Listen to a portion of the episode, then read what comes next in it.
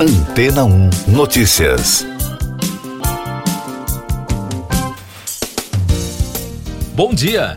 Um estudo coordenado pela Universidade Estadual de Campinas, a Unicamp, e pela Universidade de São Paulo, a USP, publicado no periódico Proceedings of the National Academy of Sciences, constatou que uma série de problemas neurológicos estão entre as complicações mais frequentes da Covid-19 fora do sistema pulmonar.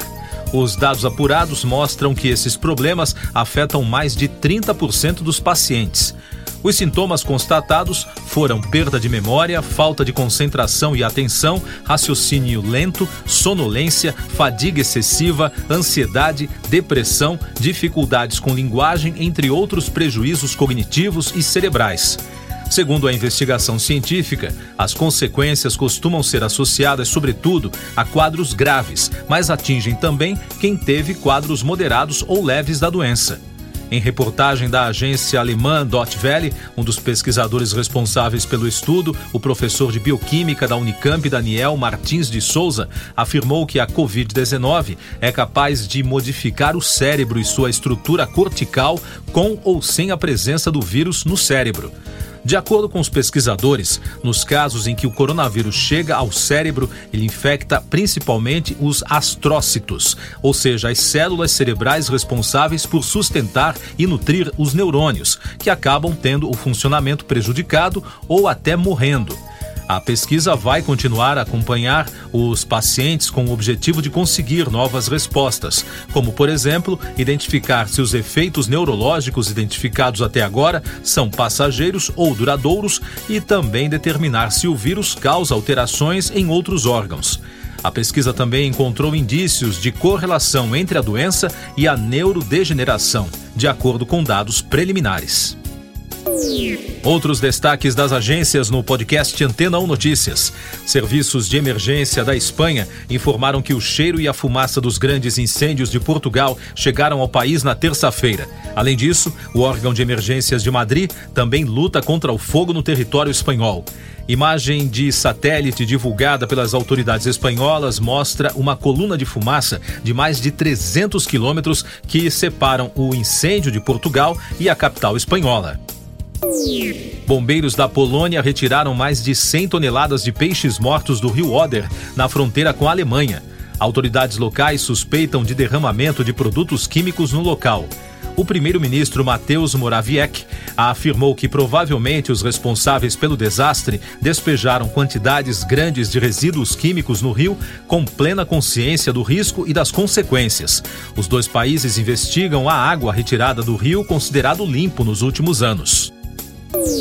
O presidente americano Joe Biden assinou uma lei que institui um pacote de 430 bilhões de dólares para combater as mudanças climáticas e a inflação. A legislação foi aprovada pelo Congresso no dia 12 de agosto. A imprensa americana detalhou que o pacote também busca reduzir o custo de medicamentos prescritos, aumentar os impostos sobre algumas corporações e reduzir o déficit econômico no país. O ex-primeiro-ministro e líder da oposição do Quênia, Raila Odinga, rejeitou os resultados das eleições um dia depois da divulgação oficial da eleição presidencial. Em mensagem direcionada à nação, o candidato derrotado disse que os números anunciados devem ser anulados. Na segunda-feira, o presidente da comissão eleitoral, Vafula Chebukati, proclamou a vitória do vice-presidente William Ruto nas eleições do último dia 9 com 50,49% dos votos. Eu sou João Carlos Santana e você está ouvindo o podcast Antena 1 Notícias, trazendo agora os destaques das principais rádios pelo mundo. Da Abt Radio de Moscou, Considerado uma lenda do rock russo, o músico Yuri Shevchuk, de 65 anos, foi condenado a pagar uma multa por ter criticado durante um show a ofensiva contra a Ucrânia e o presidente Vladimir Putin. Um tribunal local declarou o cantor culpado de ação pública destinada a desacreditar o uso das Forças Armadas Russas e aplicou uma multa de 50 mil rublos, cerca de 815 dólares. Em um comunicado, o músico declarou que sempre foi contra a guerra em qualquer país e em qualquer época. Da rádio canadense CBC, A cantora Alanis Morissette será introduzida no Hall da Fama dos Compositores por Olivia Rodrigo. A cerimônia será realizada no dia 24 de setembro no Massey Hall de Toronto.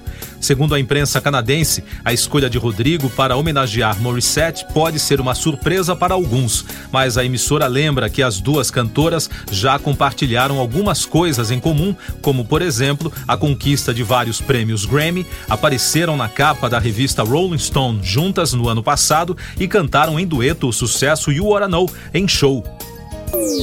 Do grupo iHeartRadio de Nova York, nos Estados Unidos, a estrela do futebol americano, Monty Tell, revelou que o rapper Jay-Z o inspirou a revelar publicamente como foi vítima de um esquema complicado de identidade falsa, conforme destaca um documentário em cartaz na Netflix. Em entrevista ao programa CBS Mornings, o ex-linebacker do Fighting Irish da Universidade de Notre Dame admitiu que se inspirou em falar a verdade depois de assistir a um show do astro do rap em 2017. O caso ocorreu em 2012, quando o Theo supostamente perdeu a namorada e sua avó em menos de 24 horas antes de uma partida. Quase um mês após receber o um importante prêmio, o site de esportes Deadspin divulgou uma denúncia alegando que a namorada de Tel nunca existiu e que, na verdade, a identidade da mulher foi forjada por um homem que usou fotos tiradas do perfil de um colega de escola. E da capital britânica, os destaques da rádio BBC. O cantor escocês Darius Campbell Nash, de 41 anos, que conquistou popularidade na Europa no início dos anos 2000 nos shows de talentos da TV, foi encontrado morto no apartamento em que vivia nos Estados Unidos, no estado de Minnesota. As informações foram divulgadas pela família do artista e teve grande espaço na imprensa europeia. De acordo com os familiares, Darius estava sem vida em sua cama quando foi encontrado no último dia 11 o cantor alcançou o topo das paradas do Reino Unido com seu primeiro single, Colorblind, lançado em 2002. Outro destaque da britânica, de acordo com o relatório da agência governamental do Reino Unido, a Ofcom, os jovens de 16 a 24 anos passam em média apenas 53 minutos assistindo TV diariamente, uma redução de dois terços nos últimos 10 anos e sete vezes menos do que as pessoas com mais de 65 anos.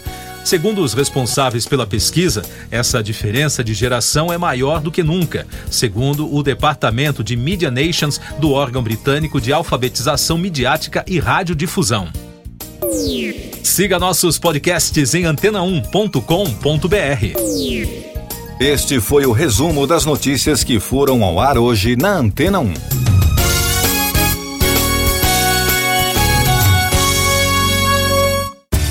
Depois de tanto conteúdo legal, que tal se hidratar com água rocha branca?